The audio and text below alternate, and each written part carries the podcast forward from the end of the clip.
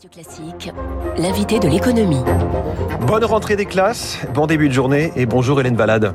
Bonjour. Bienvenue sur Radio Classique, directrice du développement environnement de LVMH, également présidente de l'Observatoire de la RSE, la responsabilité sociétale des entreprises. Alors précisément, c'est cette responsabilité environnementale plus précisément sur laquelle je voudrais qu'on vous entende ce matin à la veille du congrès de l'Union internationale pour la conservation de la nature qui sera inauguré par Emmanuel Macron, c'est à Marseille.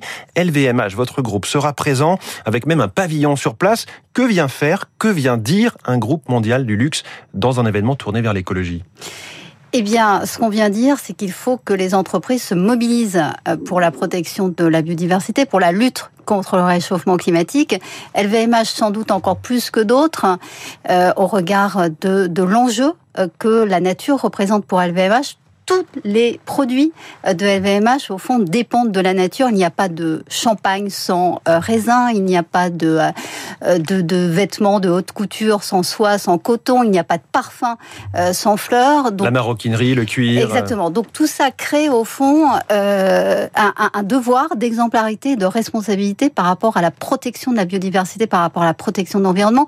C'est ça que l'on veut montrer, euh, effectivement, lors de ce congrès. C'est des exemples très très concrets de ce que nous faisons en agriculture régénératrice, par exemple, pour préserver une Alors, chaîne d'approvisionnement. Qu'est-ce que vous appelez l'agriculture régénératrice? L'agriculture régénératrice, c'est celle qui non seulement limite l'impact sur la biodiversité, par exemple moins d'herbicides, plus d'herbicides, mais qui en plus régénère les sols. Donc qui par exemple replante des arbres fruitiers comme on peut le faire euh, dans un certain nombre de nos vignobles. Pourquoi faisons-nous cela? Non seulement pour protéger la biodiversité, mais pour améliorer la qualité des sols de manière à ce que ces sols puissent devenir euh, des endroits où, le carbone est capté, où le carbone est stocké. Mmh. Euh, et donc ce lien, voyant entre biodiversité et climat, il est tel euh, que ça nous amène au fond à revoir l'ensemble de nos processus, à la fois en matière d'élevage et en matière de culture. En fait, si je vous comprends bien, il s'agit de mettre pour tous les grands groupes, y compris le vôtre LVMH, mettre la démarche environnementale à la base du processus industriel de création d'innovation et jusqu'à la fin, jusqu'au recyclage. De, processus absolument de production et même de création. Vous savez, on, est, nous sommes des créatifs chez LVMH et puis souvent on partait d'une idée puis on allait chercher les matières pour la mettre en œuvre, pour créer une robe, pour créer quelque chose. Là, c'est en train de s'inverser, c'est-à-dire on part des matières qui sont disponibles, des nouvelles matières aussi qui existent, des matières biosourcées, des matières de synthèse, et on crée. Vous voyez, le, le rapport s'inverse et c'est ça qui montre que structurellement, en effet, cet enjeu de biodiversité est intégré dans nos modèles économiques. Vous sentez, vous ressentez un caractère d'urgence, j'ai l'impression, puisqu'on a pu lire euh, dans le journal Les Échos cette tribune signée d'Antoine Arnaud qui chapeaute la communication, l'environnement chez LVMH, tribune intitulée La nature n'a pas le luxe d'attendre. Que faut-il comprendre de cette phrase, évidemment, qui fait allusion au secteur d'activité de LVMH Oui, Antoine Arnaud a, a voulu en, en effet mettre en avant ses convictions dans cette tribune. La première, c'est reconnaissons quelque chose de très simple. On est en, en dette par rapport à la nature. En juillet dernier, la planète, les, les pays, euh, avaient déjà consommé euh, l'ensemble des ressources naturelles que la Terre est capable de renouveler en un an. Ça veut dire quoi? Ça veut dire que dans les cinq mois qui viennent jusqu'à la fin de l'année, on est dans le rouge. Ça, c'est une situation qui est inacceptable. Donc, comment se mobiliser pour non seulement prendre en compte cela, Hein, être sensible à cela, se rendre compte de cette interdépendance avec la nature et agir. Voilà ce qu'on a voulu montrer. Et donc ça passe par la transformation du modèle. Ça passe aussi par une sorte de philanthropie, mais une philanthropie appliquée à l'environnement, si je puis dire. C'est-à-dire on a, on a pratiquement inventé un mot euh, qui est la biosphéraphinie, c'est-à-dire voilà. comment, voilà, peut-on... Absolument, on est un peu helléniste aussi chez, euh, chez, chez LVMH. Comment peut-on, au fond, financer un certain nombre de projets qui vont aider l'environnement? Euh, aider l'environnement, ça veut dire euh, aider euh, à la reforestation, par exemple. On a pas mal de projets qui permettent, notamment un lancé par NC qui s'appelle Imagine, qui sélectionne un certain nombre de projets. Il s'agit pas de planter des arbres, hein, il s'agit de renouveler des systèmes forestiers en entier, un peu partout dans le monde. Et puis on a notre partenariat avec l'UNESCO, dont on parlera beaucoup en effet à Marseille, et, et, qui permet notamment en, en Amazonie de mettre en place des actions très concrètes. Comment peut-on, par exemple, lutter contre la déforestation mmh. en aidant l'économie locale et les populations locales à euh, avoir des, des vrais jobs justement qui vont leur éviter un commerce du bois, par exemple, euh, pas toujours autorisé. Donc vous tentez des cercles vertueux à la fois écologiques, l'économie locale. Euh, vous parliez de, des, forêts. C'est très important ce que vous avez dit sur la biodiversité, puisqu'on se rend compte aujourd'hui qu'il ne s'agit pas de dire, on se rend compte aujourd'hui, ça fait quelques années, mais on l'applique aujourd'hui, il ne s'agit pas de dire on plante des arbres, on crée des hectares de forêt. Il faut régénérer la forêt, sinon on est dans de la monoculture avec euh, des séries d'arbres plantés en colonne, en ligne. Ça, ça ne fonctionne pas. Non, et qui favorise d'ailleurs les, enfin, qui, qui sont souvent un risque euh, pour les incendies. il faut absolument qu'on respecte, comme vous venez de le dire, hein, les espèces dans la forêt et, que l'on, au fond, qu'on régénère des systèmes forestiers. Hmm. Donc, en effet, il ne s'agit pas simplement de planter des arbres. Et la forêt est, est un immense enjeu, puisqu'évidemment, elle permet de capter le carbone. Exactement. Alors en bout de chaîne aussi, c'est intéressant, il y a le recyclage.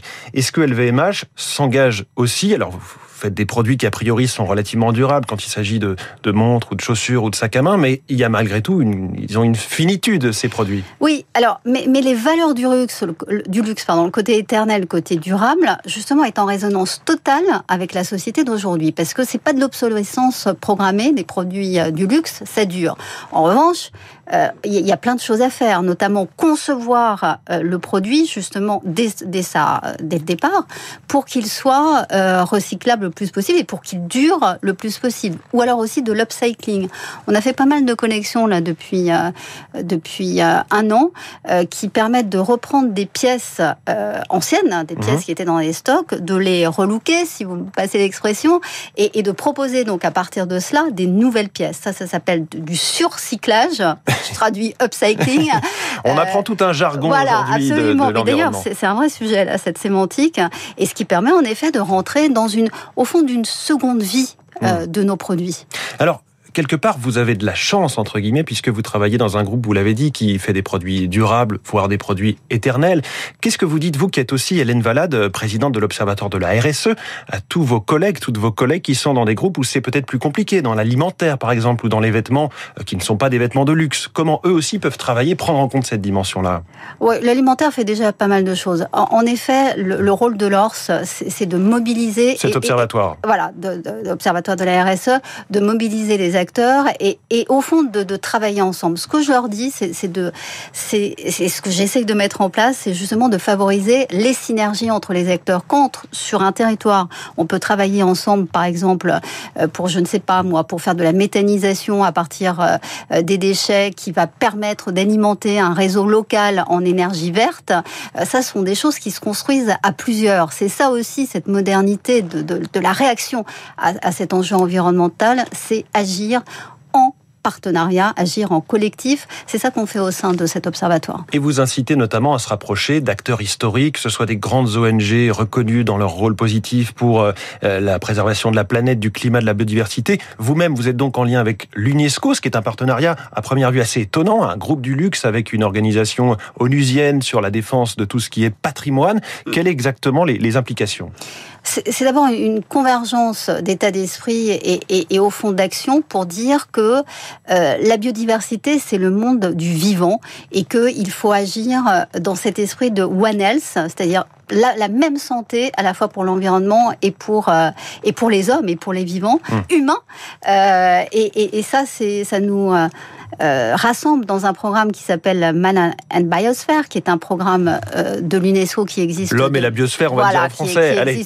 allez, L'UNESCO est basé à Paris, après tout. Voilà, qui existe depuis 20 euh, ans maintenant et, et, qui essaye de monter des projets pour réconcilier cette interaction entre homme et nature.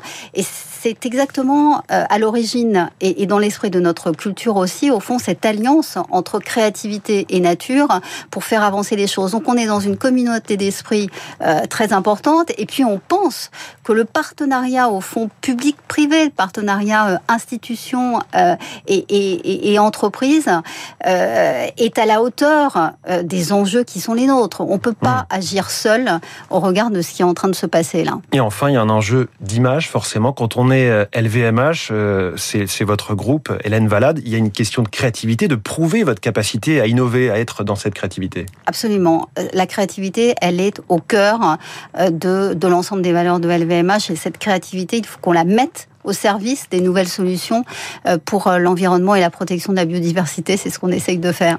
Hélène Valade, directrice du développement environnement de LVMH, présidente de l'Observatoire de la RSE, l'invité de l'économie ce matin. Merci d'être venu en direct au micro de Radio Classique et bonne journée. Il est 7h23, on va feuilleter la presse du jour dans un instant